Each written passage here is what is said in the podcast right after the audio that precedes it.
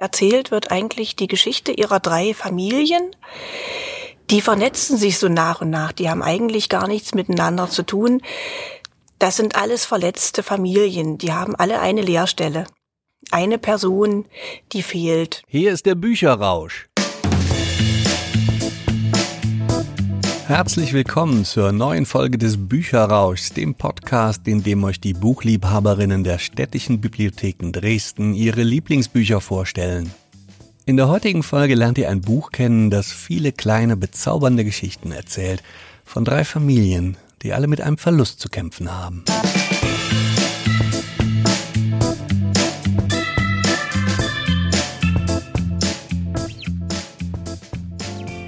Mein heutiger Gast ist geradezu prädestiniert, euch auf diesem akustischen Kanal eines ihrer Lieblingsbücher vorzustellen.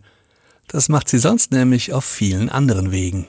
Ja, ich bin Silvia Kindelberger, ich bin Lektorin, also Fachreferentin für bestimmte Gebiete, für die Belletristik, für Literaturwissenschaft und Sprache, bin verantwortlich mit für die Auswahl der Bücher, die in die Bibliothek kommen fühle mich aber auch sehr verantwortlich dafür, wie die Bücher zum Leser kommen, wie kommen sie ja aus dem Regal wieder raus und wie finden sie den richtigen, also durch, durch Veranstaltungen, durch Präsentationen, durch Ausstellungen. Also Dinge, die wir hier am Haus machen können. Und so ist es nicht überraschend, dass Silvia Kindelberg euch auch bei diesem Podcast eines ihrer Lieblingsbücher zum Lesen und Schmökern empfiehlt. Ich habe äh, Juja Bank mit, Die hellen Tage. Das ist ein wunderschönes Buch, ganz herrlich erzählt. Ich bin halt auf der Suche nach einem Buch für den heutigen Tag so an meinem Bücherregal lang gegangen und das mag ich sehr gerne, weil man dann so aus den Buchrücken treten dann so Bilder, Situationen oder Personen hervor. Und ich habe halt einfach überlegt und habe dann die hellen Tage wieder rausgezogen und habe gemerkt, egal wo man das aufschlägt, man ist da gleich wieder zu Hause.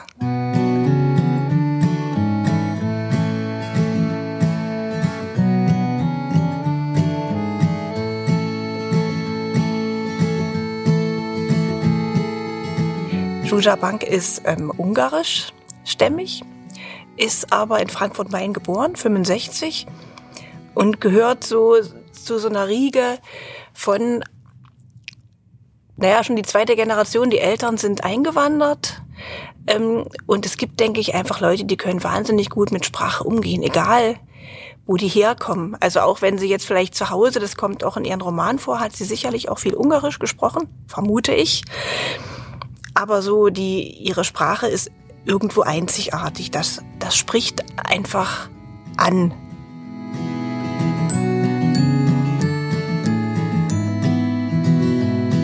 Es gibt nicht viele Bücher von ihr. Das ist ihr zweiter Roman. Jetzt gibt es drei.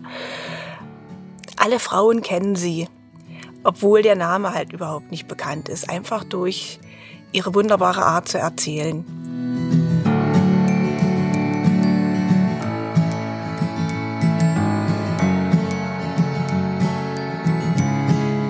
Ist ein richtig prall gefüllter Roman mit vielen kleinen, äh, sehr sensibel erzählten Geschichten.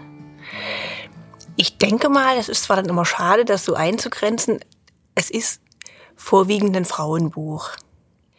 Aber ich kann mir durchaus auch vorstellen, dass Männer das lesen, aber ähm, es gibt keine stringente Handlung und, und auch einen Spannungsbogen gibt es sogar, weil man ja sehr mit den Personen lebt, aber es ist jetzt nicht so, dass man sagt, oh, ich will jetzt wissen, was da rauskommt, das, oder ich will wissen, wie das ausgeht.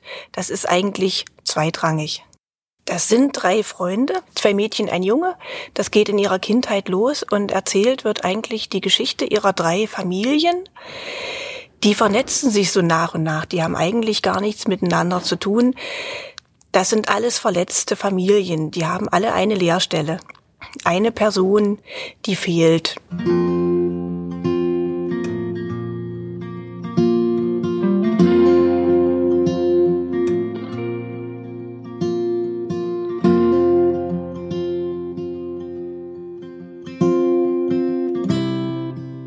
Wir haben eine Familie, um die alles kreist. Das ist ähm, Efi mit ihrer Tochter Aja. Die sind auch ungarisch stämmig und ähm, kommen aus dem Zirkusmilieu. und der Vater ist immer noch für den Zirkus tätig und ist immer im Ausland unterwegs. Also der Vater ist nie da. Und die Mutter schlägt sich durch, also sie haben ein Haus, das ist eigentlich überhaupt nicht genehmigt, da zu wohnen.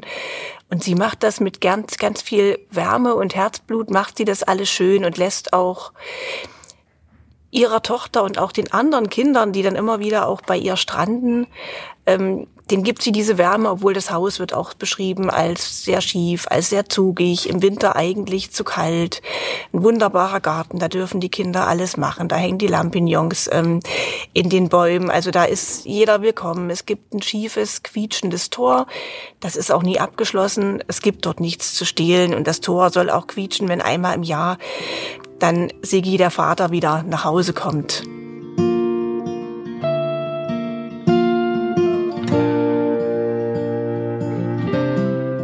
Dann gibt es ihre Freundin, Seri heißt sie, also eigentlich Therese, aber Seri ist sie im Roman. Das ist auch die Ich-Erzählerin in der Geschichte. Die lebt dort auch im Ort mit ihrer Mutter und der Vater ist ganz plötzlich auf einer Reise an einem Herzinfarkt gestorben. Und die Mutter hat sich dann ähm, so zurückgezogen. Sie hat das ähm, Geschäft des Mannes übernommen und ist jetzt so eine steife Geschäftsfrau mit ihrer Tochter, die eigentlich auch, also sie funktioniert im Leben, aber sie hat keinen Spaß mehr.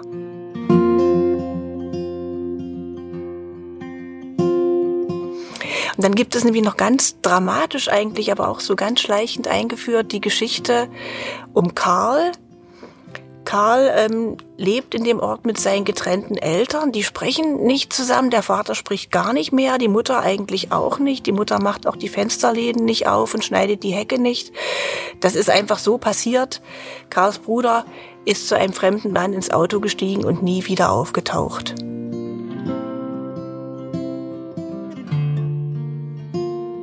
Die Kinder werden natürlich älter. Also Seri, Karl und Aya, die bleiben ihr Leben lang befreundet.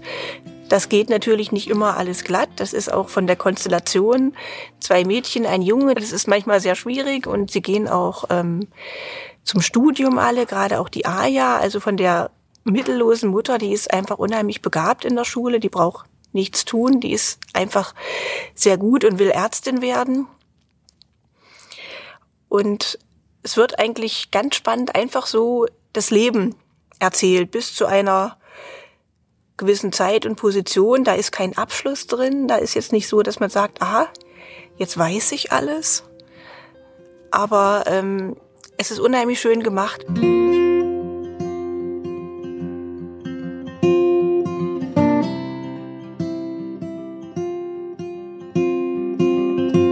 Ich habe eine Stelle rausgesucht, ziemlich am Anfang. Also das geht ja. jetzt um einen Geburtstag von Aja, den die Evi natürlich im Haus und Garten dort feiert. Das ist so ihre Kindheit, die eigentlich so ein Kit für das ganze Leben ist. Also dass die, die Geschichten der drei auch immer zusammenbleiben. Ayas Geburtstag fällt auf den heißesten Tag des Jahres. In den Zeiten, in denen Evi kaum Geld hatte und sie im Sommer in Kirchblut blieben, gab sie für Aja ein Fest, von dem die Kinder in den Straßen rund um den großen Platz noch lange redeten, nachdem sie im Frühling schon fragten und von dem ich manchmal heute noch glaube, Evi hat ihn für sich selbst gegeben. Sobald Aya am Morgen über die Felder lief, auf ihrem Kopf eine Krone aus rotem Papier, die sie neben ihrem Kissen gefunden hatte, legte Efi schon Decken ins Gras, stellte Blechbüchsen auf und hängte Zuckerstangen mit Bindfäden an eine Leine, die sie zwischen den Bäumen im Garten gespannt hatte. In zwei Blechwannen, die sie aus dem Verschlag hinter den Hühnern holte, goss sie kaltes Wasser, das bis Mittag warm genug war und in das wir bis zum Abend springen durften. Aya lud auch Kinder ein, die sonst niemand einlud, die ohne ein Geschenk kamen und die nur Aya kannte, weil sie an jedem Zaun stehen blieben, in den schmalen Straßen hinter der kleinen Brücke, die nach Kirchblut führte, über einen Graben im Sommer rot von Klatschmohn. Efi sagte nie, was Aya an diesem Tag anziehen sollte. Es störte sie nicht, wenn wir über Tische und Stühle sprangen, in die Bäume kletterten und uns mit Früchten bewarfen. Und sie schimpfte nie, wenn etwas zerbrach oder am nächsten Tag fehlte. Es war ihr gleich, wann die Kinder abgeholt wurden. Ob spät am Abend, wenn sie müde, schmutzig im kniehohen Gras lagen und ihre nassen Kleider an der Leine hingen, oder ob sie überhaupt abgeholt wurden. Wenn dann Eltern die Pforte langsam öffneten und sich im Garten umschauten, als dürften sie es nicht, brachte Evi Perlwein und Erdbeeren, die sie am Abend vorher mit Zucker bestreut hatte, und füllte ihn unter einem Sonnenschirm mit einer Kelle in Gläser, die sie über Jahre gesammelt hatte und unter denen es nicht zwei gleiche gab.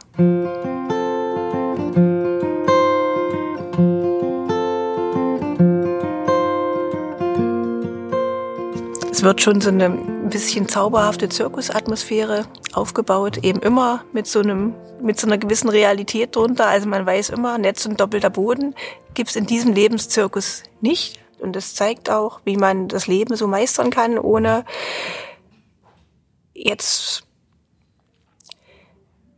ja, wie soll ich sagen?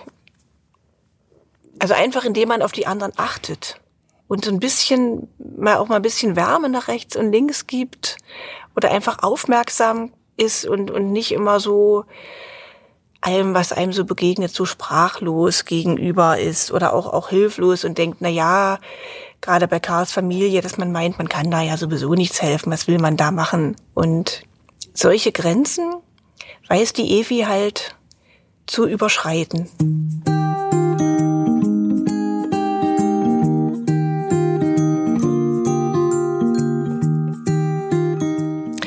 Dieser Erzählstrom. Also sobald man irgendwie anfängt, ähm, kommt man da nicht mehr raus, obwohl eben jetzt das nicht spannend ist, dass man denkt, oh Gott, ich muss jetzt wissen, was ist am Ende des Kapitels rausgekommen? Hat das geklappt oder ist das gut gegangen? Natürlich will man, dass es den Personen gut geht, aber man hat auch trotz dieser sympathisch beschriebenen Sachen ist immer so eine unterschwellige Gefahr da. Man weiß, also da ist ein Haufen Trauer, da ist da ist auch ein gewisser Hang zum Selbstmord, könnte man sagen, in gewissen Szenen. Da, da ist nie Geld und also das wird nicht beschönigt. Das ist kein kitschiger Roman, obwohl es schon Szenen gibt, die so gelesen für sich sehr schön und sicherlich auch kitschig sind. Und das ist auch ein wahnsinnig toleranter Roman. Also einfach, einfach Menschen lieben, und nicht so genau gucken, nicht gleich wieder so in irgendeine Kategorie einordnen und das, das gefällt mir dann auch unheimlich gut und ich denke mal, deswegen lieben die Frauen auch diese Autorin, weil das so, so rüberkommt. Ich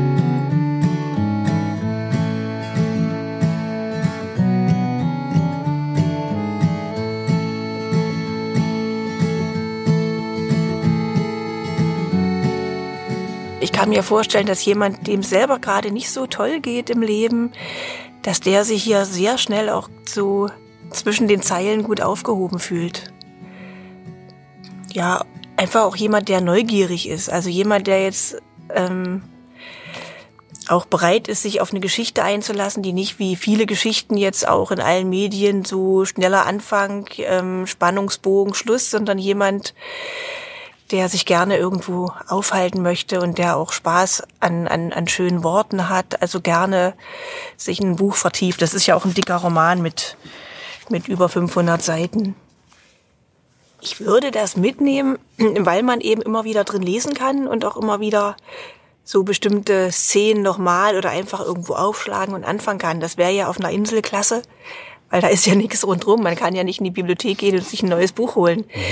Insofern so einen Roman zu haben, wo man einfach dann wieder reinlesen und dann wieder an die Decke hat man ja auf der Insel nicht, also einfach an den Horizont schauen kann und kann über die Figuren nachdenken, das ist eigentlich perfekt. Das war Silvia Kindelberger, die euch die hellen Tage von Juja Bang vorgestellt hat. Der Roman ist von 2011 und dürfte natürlich auch in eurer Bibliothek zu bekommen sein. Und an dieser Stelle noch ein Tipp für alle aus der Region um Dresden. Am 14. November gibt es in der Zentralbibliothek der Städtischen Bibliotheken Dresden eine spannende Veranstaltung im Rahmen von 30 Jahre Mauerbau. Polarzeit. Eiskalt vereint. Die Geschichte der letzten DDR-Antarktis-Expedition. Es wird eine Filmvorführung und eine Podiumsdiskussion dazu geben. Alle Infos dazu findet ihr wie immer in den Show Notes zu dieser Folge.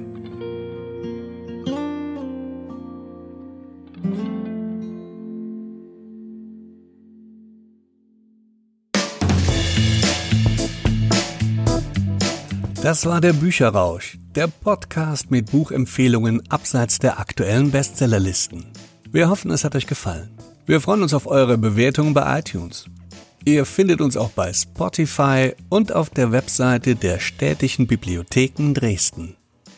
Mein Name ist Markus Anhäuser. Bis zum nächsten Mal.